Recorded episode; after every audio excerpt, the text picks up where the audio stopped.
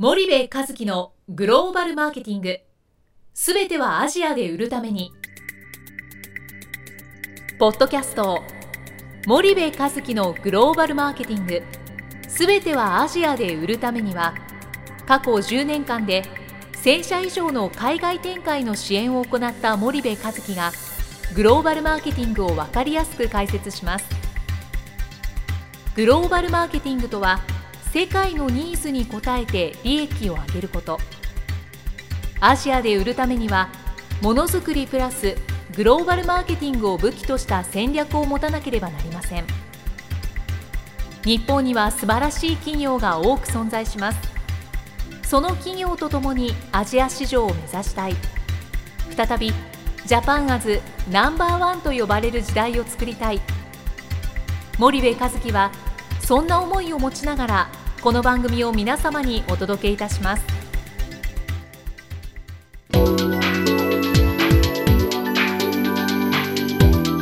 こんにちはナビゲーター夏間太郎です。こんにちは森部和樹です。森部さんあのチャンネルっていうアジア新興国のチャンネル作りっていうところで、はい、今本までお話をしてきたんですけども、はいはい、でその中で、うん、まあ、近代的小売と伝統的小売があって、うん、そこにまあ EC サイトっていうのがあるけれども、うん、やっぱり近代的小売まあ EC サイトもあるんだけれども、伝統的小売をどうやって抑えていくかっていうのが一つのポイントだし、それが今、まあ、差がある欧米企業との、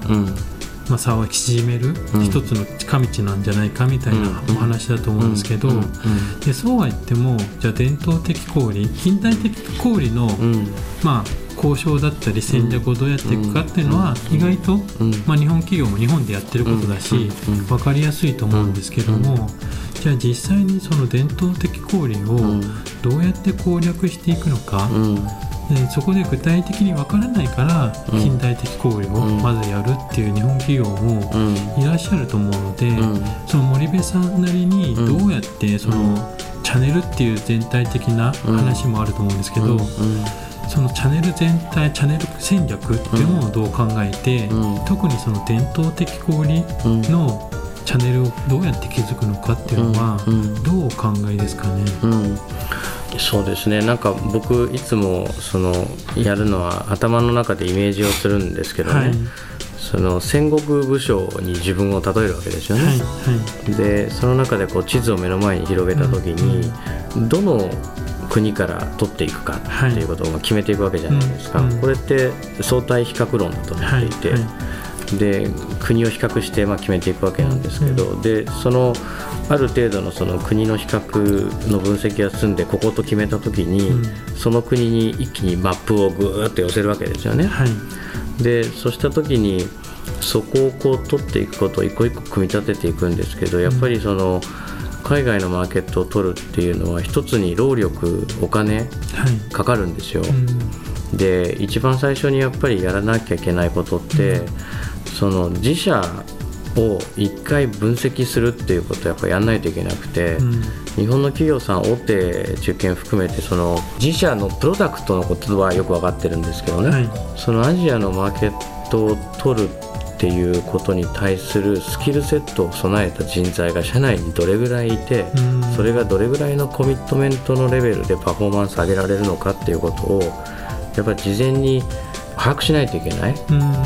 で結局その日本企業ってグローバル人材不足とかってこう言われているわけじゃないですか、はい、その中でグローバル人材をいくら教育してもいくら外から引っこ抜いてきたって引っこ抜いた人たちには DNA 注入しないといけないし、時間かかるわけですよね。でそんな中で本当に今のアジアの経済成長のスピードを踏まえてそれ間に合うのか間に合わないのかっていうことはやっぱ一回考えた方がいいと思うんですよね。例えばじゃあある会社がインドネシアにこれから参入したいですと言った時に、その会社の、まあ、社長なのか、経営層が、その考えなきゃいけないことは、自社のスキルセットって言われたんですけど、まあ、簡単でいいんですけど、具体的にどんなことを？例えばそのアジアでチャンネルを作っていく上で、適切な人間が自社に何人いるのかっていうことですよね。で日本でやってきた人をいきなりえー、気合入れて行ってこい作ってこいって、うんうん、それは万に一つ当たるかもしれないですけど、はい、確率論的に低いわけじゃないですか。そうですね。でそれを根性論でやってっても、なかなか難しいですよねっていうお話なんですよね、うんうん、でそこをまず整理しないといけない、じゃあそれはいれば先に進めるけど、いなかったとか、ちょっといるけれども他の国やってるかとか、まあ、いろんなパターンがあると思うんですけど、うん、いる場合といない場合みたいなのがあると思うんですけど、うん、いる場合はじゃあそこで先に進むとして、うん、いない場合って具体的にどうしたらいいのかなっていうのは、あのいない場合話終わっちゃうんですけどね、はい、あの話が終わっちゃうので私はあのスパイダーという会社はそれを手伝ってる会社だっていう、まあ、あの会社の宣伝になっちゃってあれなんですけどいわゆるあの時間をお金で買ったらいいと思ってるんですよね。ノウハウをお金で買う経験値をお金で買うその作業そのものをお金で買うっていう思考を入れないといくらその頑張りズムで頑張ってもスキルセットがない会社がやったって無理なものは無理なんですよね。だからその根性論で通じる世界じゃないんじゃないですかっていうのはやっぱり一つですよね。でそこの整理をまずしてもらうっていうのが、はい。あの一つではい、でうちの、ね、社内だとマジックマトリックスって言ってお客さんのその製品がアジアの市場に合ってるかどうなのか、え人材リソーススキルセットがいるのかいないのかって、まあ、12項目の中で点数付けしてこのお客さんはあの海外に向いている向いていないというのは判断して我々も仕事を受けたり受けなかったりっていうのはしてるじゃないですか、はい、それと同じ基準で整理をするっていう話だと思うんですよね。なるほど。じゃあまずその自社の整理をした後っていうのは具体的に先に進むとしたら、うん。ど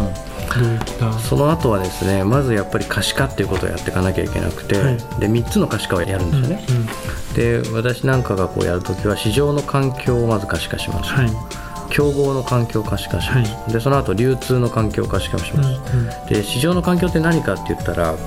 本当にこの市場で間違いないのと、うん、儲かるのと、うん、他の市場じゃない他の国じゃないっていうことをちゃんと見るんですよね、はい。でそれは対外との比較で見るっていうことと、うんうんうん、あと対中の比較だとすると例えばインドネシアだったら本当にジャカルタスタートでいいの、うんうん、フィリピンだったら本当にメトロマニラスタートでいいの？っていうことをやっぱ見ていかないといけない、うんうん、本当にこの市場儲かるのかっていうことですよね、で、えー、っと競合の環境っていうのは大きい市場には必ず欧米の競合がいると思った方がいい、はい、特に FMCG の市場なんで、うんうんうん、そうするといくら魅力的な市場だからといっても競合がいっぱいいたら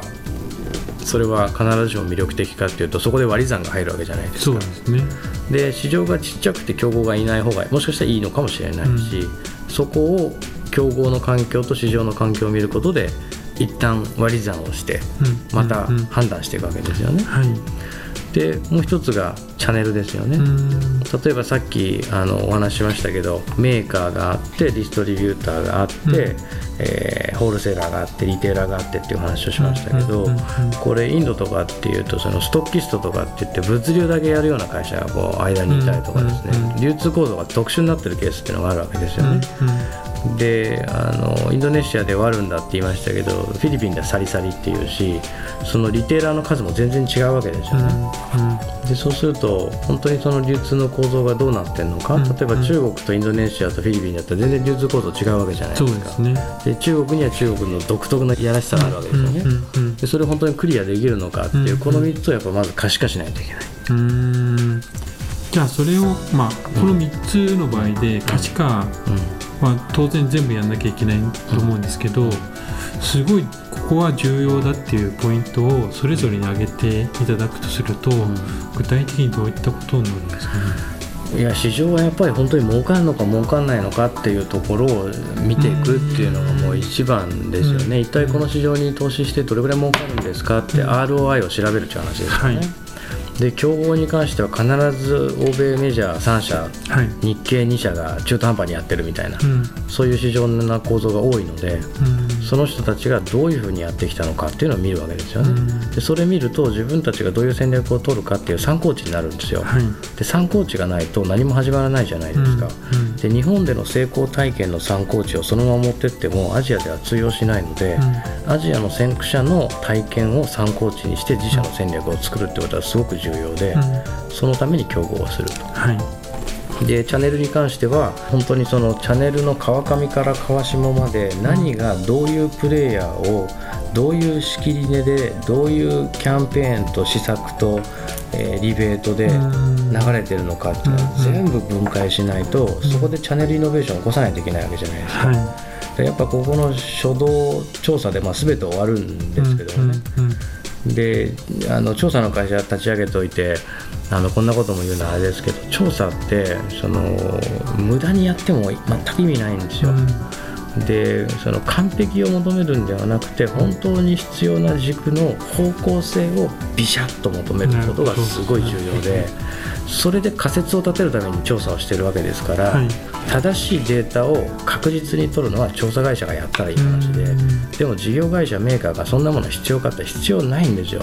僕13年間調査やっててそれは本当に言えます。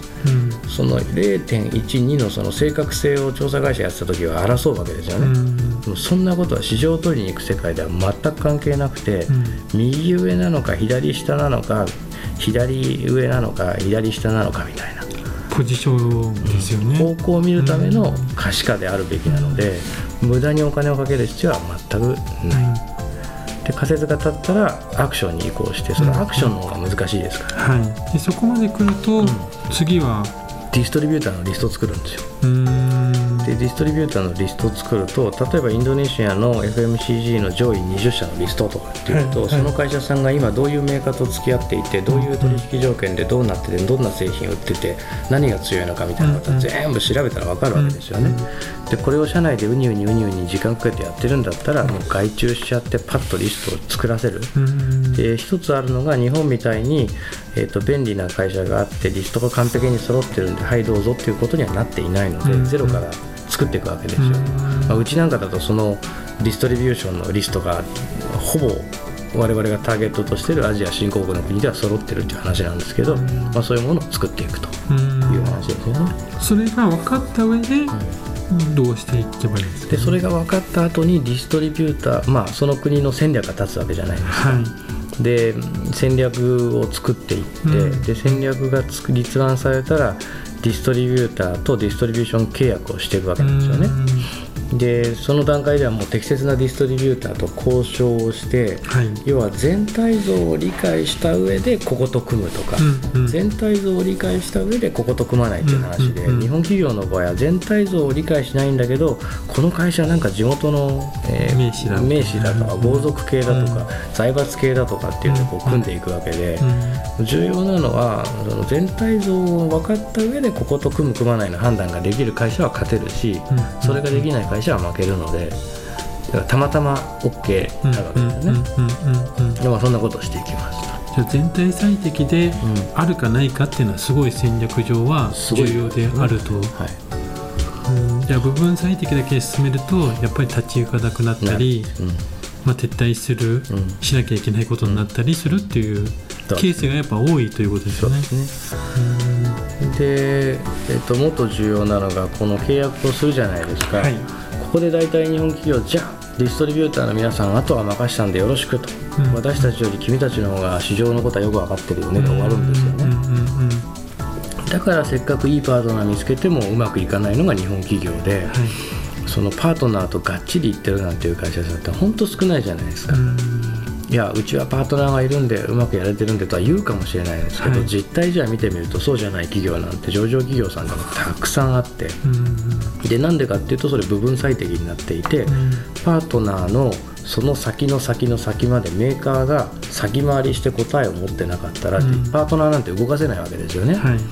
でパートナーに任せたからあとはお願いしますっていうそういう対等な話じゃないんですよ。ね。ディストリビューターというパートナーの先のホールセラーからリテーラーの構造までをメーカーが全部分かった上でこのパートナーをいかに教育して管理してでっかくさせるかっていう話で,、でこのディストリビューターのパートナーがでかくなれば自分たちの売り上げもでかくなるわけだから育てるっていう方が大きいのかもしれないですよね。なるほどね。ディストリビューターとの契約を作るっていうところで一つのプロジェクト、はい、作った後いかにそのディストリビューションネットワークを稼働させて活性化させて広げていくかっていうのが次の仕事ですよね。でこの一連の作業を本当にできる人間が自社にいますかっていうことを考えないといけなくて、はいで多くの日本の企業さんの場合はこれは大手の上場してる会社さんでもそうですけど今申し上げた一連のプロセス例えばうちだと二十何項目でこのチャンネル作りのプロセスがこうあるわけじゃないですか、はい、それすら分かってないわけですよ、うんうん、なんとなくこんな風にやっていきゃいいんじゃないかで、行き当たりばったりでやっていくから、自社にそういうリソースがいるのかいないのかっていう議論もされてないわけですよね。そんな中でやったって3年経ったって4年経ったってなかなかマーケット取れないよねっていうのが実態じゃないかなと思いますけどね。じゃあまずその自社の中にそういう人材がいるのかいないのか、うん、まあ、それいればこういった今森部さんがおっしゃったようなプロセスを踏んできちんとやっていけば売り上げが立たないってことはないってことですね。そうですね、うん。それどれぐらい経つかっていうのは商品の強さだったりプロモーションの効果だったりいろいろな要素があるけれどもだチャンネルにパイプを通したのに水が流れないっていうのは、うん、あの製品の問題メーカーの問題っては非常に大きいから、うん、それはやっぱりその時点で初めて消費者の声をどう聞くかっていう話なんですよね。でその時点で初めて、まあ、現地適合化とか、そう。いう話が出てくると、でで、まあ、チャンネル作ってる間にも、はい、ディストリビューターからやっぱり現地適合化の話っていっぱい出てくるんでそうですよ、ね、この商品こうしてほしいああしてほしいそうしてほしいっていう話が出てくるんで。まあ、我々がやってることってこれの支援なわけですよね、うんうん、これを代行していくわけなんですけどこれをやっぱりやっていかないとチャンネルなんてのは、まあ、作れないよね。うんうん、分かりました。じゃあまあ今後も多分このチャンネル作りとかチャンネル構築っていうところについては、一つ日本企業の課題と、まあなりつつあるしもうなっているし、なる企業が多くなってくると思うんですけど、まあ、森部さんとしてまあ最後に、まあ、具体的にアドバイスするとしたら、うん、どういうアドバイスができますかね、うん、そうですね。あの、まあ、全体のそのチャンネルを作るまでの全体プロセスをやっぱり理解をした上で、はい一から一個一個進めていくっていうことがすごい重要で、はい、全体のプロセスが全くこう分からないのに、うん、なんかやみくもに動いてもそれすごく無駄になるので、うん、全体のプロセスをまず理解をしましょうっていうことが一つですよね。はい。で日本の企業さんは非常に素晴らしい商品をたくさん持っているのに、うん、残念ながら残されている時間は非常に FMCG なんかだと少ないと思います。はいでそれは何をあの持って言ってるかっていうとやっぱり欧米の企業があまりにも先に行ってるっていうのが一つと、日本の企業の中でさっき言ったスキルセットを用いた人材が圧倒的に少ない、でこれを教育して国際化グローバル化なんて言ってる間にアジアでの勝負が完全に決まっちゃうわけですよね。だとするとその部分をやっぱり外に出すお金で時間を買うっていうことを一つはやっていくべきなんじゃないかなっていうことは思います。でもう一つは日本のあの前回もお話ししたようにいい商品ってすごくいっぱいあるので、はい、いかにチャンネルを取るかっていうところにやっぱり本当にフォーカスをしてもらいたいなと。で、うん、あのよくあるのはいやこうだからできないからパートナーなんだって言うんですけど、うん、そのパートナーっていうのはそのパートナーの先の行動まで全部分かってるから初めてそのパートナーが生きるので、うん、任せてなんとかなるなんていうことはもうありえないんですよね、うん、日本だけなんですよあうんの呼吸みたいな、言わずとも分かるじゃないですか、はい、契約書は一応作りますけど、あくまで形上、なんだけどアジアというか世界はそうじゃないので、パートナーの先、むしろパートナーよりもイニシアティブを取ってなかったら、はい、絶対チャンネルなんて作れないしマーケットは取れない。で欧米メジャーはパートナーの先まで分かってその上でパートナーに指示を出しているので業務をやらせてるっていうそういう発想なんですよ、はい、だそこがもう絶対的に違う。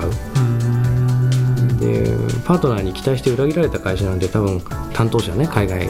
担当者なんて多分5万出ると思うんですよこれリスナー聞いてる方でも。はいなのでそのパートナー神話に惑わされたら絶対にダメで中小企業さん中堅企業さん、うん、いいパートナー。中堅中小になればなるほどありえないようなそのいわゆる財閥系とか政府系みたいなパートナーは出会えない、うん、まず。だって組む理由が全く向こうにメリットがないから、だとするとやっぱり着実にやっていくしかないっていうそういう話だと思いますけどね。わかりました。まあいろいろ課題はあると思いますけどまだまだ可能性は、十分にあると思います。わかりました、はい、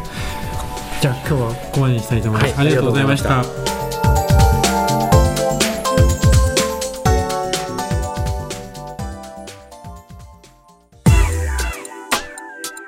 本日のポッドキャストはいかがでしたか？番組では森部和樹への質問をお待ちしておりますご質問は podcast アットマーク spydergrp.com ポッドキャストアットマークスパイダー grp .com までお申し込みください。たくさんのご質問をお待ちしております。それではまた次回お目にかかりましょう。